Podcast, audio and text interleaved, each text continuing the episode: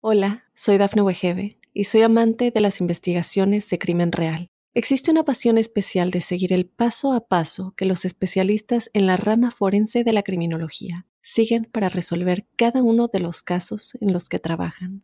Si tú, como yo, eres una de las personas que encuentran fascinante escuchar este tipo de investigaciones, te invito a escuchar el podcast Trazos Criminales con la experta en perfilación criminal, Laura Quiñones Orquiza en tu plataforma de audio favorita. ¿Afecta realmente la microbiota a tu sistema inmune? ¿Qué relación hay entre lo que comes y tus defensas? ¿Es cierto que existen alimentos o suplementos que te previenen de virus o de infecciones? Empezamos. Seguimos con la serie del sistema inmune. En ella te he explicado cómo influye ya la alimentación, el ejercicio o el descanso, entre otros factores. Y hoy te traigo probablemente el más desconocido hasta la fecha, tu intestino. Y es que Hipócrates, hace ya unos 2500 años, señalaba que las enfermedades empezaban en el intestino, lo cual podía parecer totalmente erróneo, pero hoy en día parece que poco a poco la ciencia le está dando la razón, al menos en parte. Para entender la importancia del intestino en tu salud, tienes que saber que hay un nexo de unión entre el intestino y el cerebro. Es el famoso eje intestino-cerebro, que se comunican mediante el sistema nervioso, el sistema inmune y el sistema endocrino. Respecto a la comunicación con el sistema nervioso, se comunican mediante el nervio vago, por lo que si en tu intestino entran o se generan neurotransmisores que perjudiquen tu rendimiento cerebral, se verá afectado directamente. Piensa que los neurotransmisores como GABA o serotonina, que te crean relajación, se crean en el intestino y se transportan al cerebro, al igual que la dopamina. Por lo que si no lo puedes generar en tu intestino, tendrás cambios mentales y psicológicos. Respecto al sistema endocrino, la comunicación se realiza con hormonas y resulta que un exceso de hormonas de estrés a nivel cerebral llegará a tu intestino, creando problemas que ahora te contaré. Y respecto al sistema inmune, tienes que pensar que la mucosa que hay en el interior del intestino representa una gran muralla que nos defiende de invasores externos, seleccionando qué elementos pueden pasar a tu interior y cuáles no. Las bacterias están fuera del intestino, con ganas de pasar e invadir tu metabolismo. Y tus células inmunes están dentro, esperando reaccionar si hay una invasión. Si se produce esta invasión, empezará una lucha y empezarán a actuar las citoquinas que ya hemos visto en otros capítulos. Y un exceso de estas células pueden llegar a tu cerebro ocasionando problemas que ahora te explicaré. Y es que hay dos vías por las que tu sistema inmune puede peligrar, y estas son las famosas disbiosis y permeabilidad intestinal. Ya vimos en otro capítulo que es la disbiosis y simplemente recuerda que es una descompensación bacteriana. Este desequilibrio, en el que hay muchas cepas de un tipo de bacterias y muy poco de otros, puede causar grandes problemas al llegar en manada al cerebro, como por ejemplo la temida depresión. Por otro lado, puede sufrir la problemática de la famosa y tan actual permeabilidad intestinal. En principio, la pared de tu intestino debería estar bien sellada, mediante uniones estrechas, haciendo una barrera muy muy efectiva. Es un filtro muy selectivo, el cual permite que pase el agua y los nutrientes a tu intestino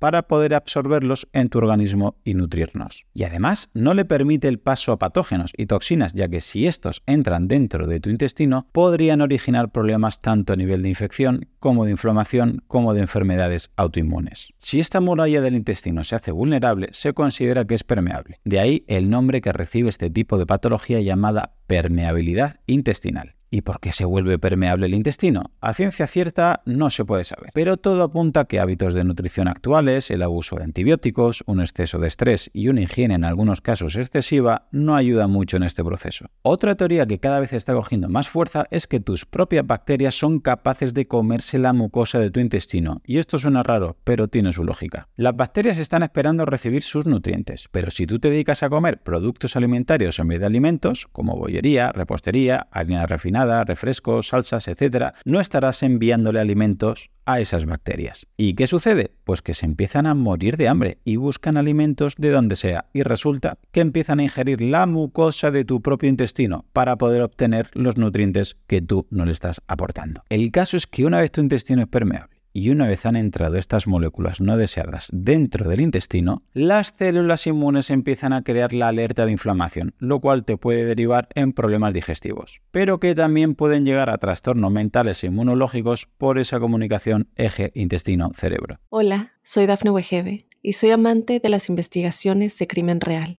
Existe una pasión especial de seguir el paso a paso que los especialistas en la rama forense de la criminología siguen para resolver cada uno de los casos en los que trabajan. Si tú, como yo, ¿Eres una de las personas que encuentran fascinante escuchar este tipo de investigaciones? Te invito a escuchar el podcast Trazos Criminales con la experta en perfilación criminal, Laura Quiñones Orquiza, en tu plataforma de audio favorita. Microbiota y respuesta inmune. Cuando esa molécula no deseada se mete dentro de nosotros, la microbiota es la encargada de responder ante esta invasión. Una microbiota estropeada deriva en un sistema inmune estropeado, que no sabrá a quién atacar ni a quién defender. Y aquí tenemos dos tipos de posibles problemas. Sistema inmune hiperactivo. Pues si mi sistema inmune se equivoca y en vez de atacar a los malos me ataca a mí mismo, tenemos una enfermedad autoinmune. Y por mucho que me tome medicamentos o me ponga cremas o tratamientos para los síntomas, no podré resolver mi problema real, que es que yo mismo me estoy atacando. Es decir, puede que mi sistema inmune se vuelva muy agresivo al atacar partículas de gluten o de trigo o de la lactosa o de cierta proteína animal, pero que se equivoque y siga atacando a mi piel, a mi tiroides o a mis huesos, lo que me causará ese problema autoinmune. La otra opción es que mi sistema inmune esté inactivo, es decir, tolerante o pasota, lo cual no atacaría amenazas reales, por lo que enfermaré constantemente, pillaré todas las gripes y resfriados de mi alrededor, ya que mis defensas no atacan a casi nada. Un problema más grave en este sentido son los que sufren aquellas personas que han tenido que usar esteroides inmunodepresores, como por ejemplo ante un trasplante de órgano. Su sistema inmunológico se ve reducido drásticamente para que no se ataque a sí mismo, pero tampoco ataca con eficiencia a los patógenos. He aquí la explicación de la importancia de tener un sistema equilibrado. Tan dañino es tener un sistema inmune demasiado hiperactivo como muy permisivo. Vale, Claudio, ¿y qué puedo hacer para que mi microbiota equilibre mi sistema inmune? Pasemos a cinco consejos prácticos. 1. Evita el consumo de ultraprocesados. Antes que mejorarla, piensa en no empeorarla. Y para ello tenemos que saber que los ultraprocesados te crean un desequilibrio bacteriano. Por un lado, aumenta la proporción de bacterias más peligrosas y las alimenta muy fuertemente. Pero además, como no tienen fibra ni productos que otras bacterias beneficiosas deben comer, hacen que esas bacterias que están muertas de hambre se busquen la vida y terminan por comerse la mucosa de tu intestino, creando así la permeabilidad intestinal que te he comentado hace un ratito. Segundo, fibra. Ya te expliqué que la industria juega con nuestra ignorancia y clasifica la fibra entre soluble, la que absorbe mucho agua, e insoluble, la que pasa por el intestino sin sufrir modificaciones y llega al colon. Y eso a priori pues puede parecer bueno, pero la clasificación real para tu microbiota no es esa. Es la que la fibra es natural y es fermentable por tus bacterias buenas, encontrando entre otras betaglucanos, pectina, inulina, lignina y mucílagos. Son fibras que esperan las bacterias de tu microbiota creando así un equilibrio entre cepas, lo cual te llevaría a la simbiosis tan beneficiosa. ¿Y dónde están? Pues casi donde siempre, principalmente en frutas, semillas, verduras y hortalizas. Tercero, prebióticos. Hablamos de la parte no digerible de los alimentos, que al no ser absorbido en el intestino delgado llega hasta el colon. ¿Para qué? Pues para alimentar tu microbiota. Y aquí tenemos dos ganadores claros. Almidón resistente. Lo encontramos principalmente en la patata o yuca y también en el arroz, después de cocinarlos y posteriormente enfriarlos, así como en el plátano macho o plátano verde. Y el otro prebiótico son los polifenoles, que los puedes encontrar en verduras y frutas, aunque también hay buena cantidad en el chocolate puro, en el café natural y en el aceite de oliva virgen extra.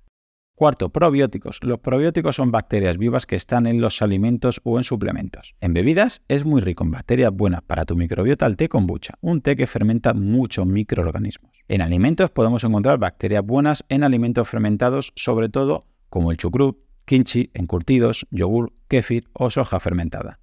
Quinto, suplementos de probióticos. Claudio, y si no me gustan esos alimentos que has puesto, me tomo una pastilla de probiótico y con eso lo arreglo, ¿no?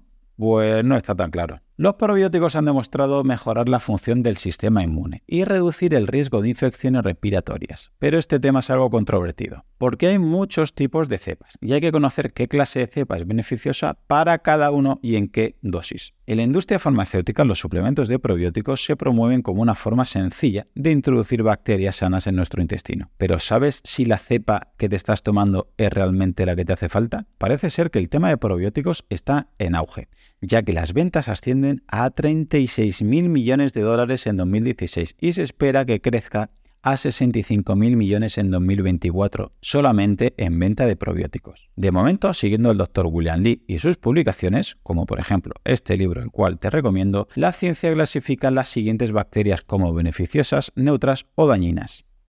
En el apartado de beneficiosas presenta estas cinco cepas, las cuales les atribuye unas características especiales. La cepa de Akkermansia mucinifila y luego las cepas de la familia Lactobacillus, Casei, Plantarum, Reuteri y Rhamnosus.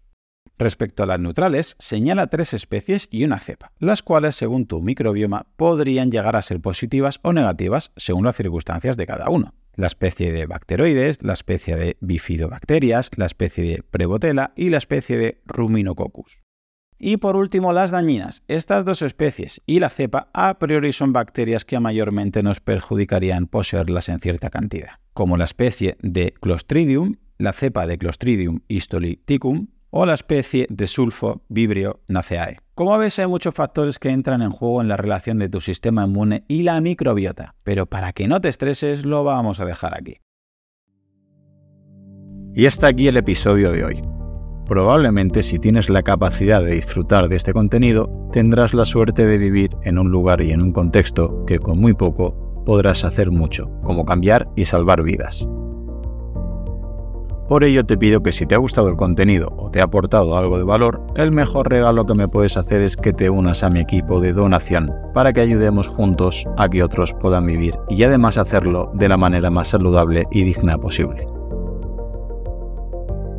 Gracias a Pablo Melchor y Ayuda Efectiva, tenemos un equipo de donación destinado a un fondo de salud, donde el dinero que inviertas te aseguran que es la manera más eficaz demostrada para salvar vidas en los países más necesitados con programas como prevenir la malaria, incentivar la vacunación en los más pequeños y combatir el déficit de vitamina A, como ya vimos en el episodio 120. Si quieres colaborar, te espero en mi equipo en ayudaefectiva.org barra profe Claudio Nieto. Tu contribución, por muy pequeña que sea, podría marcar una gran diferencia, ya que con todas nuestras donaciones juntas generaremos oportunidades para aquellos que más lo necesiten. Muchas gracias.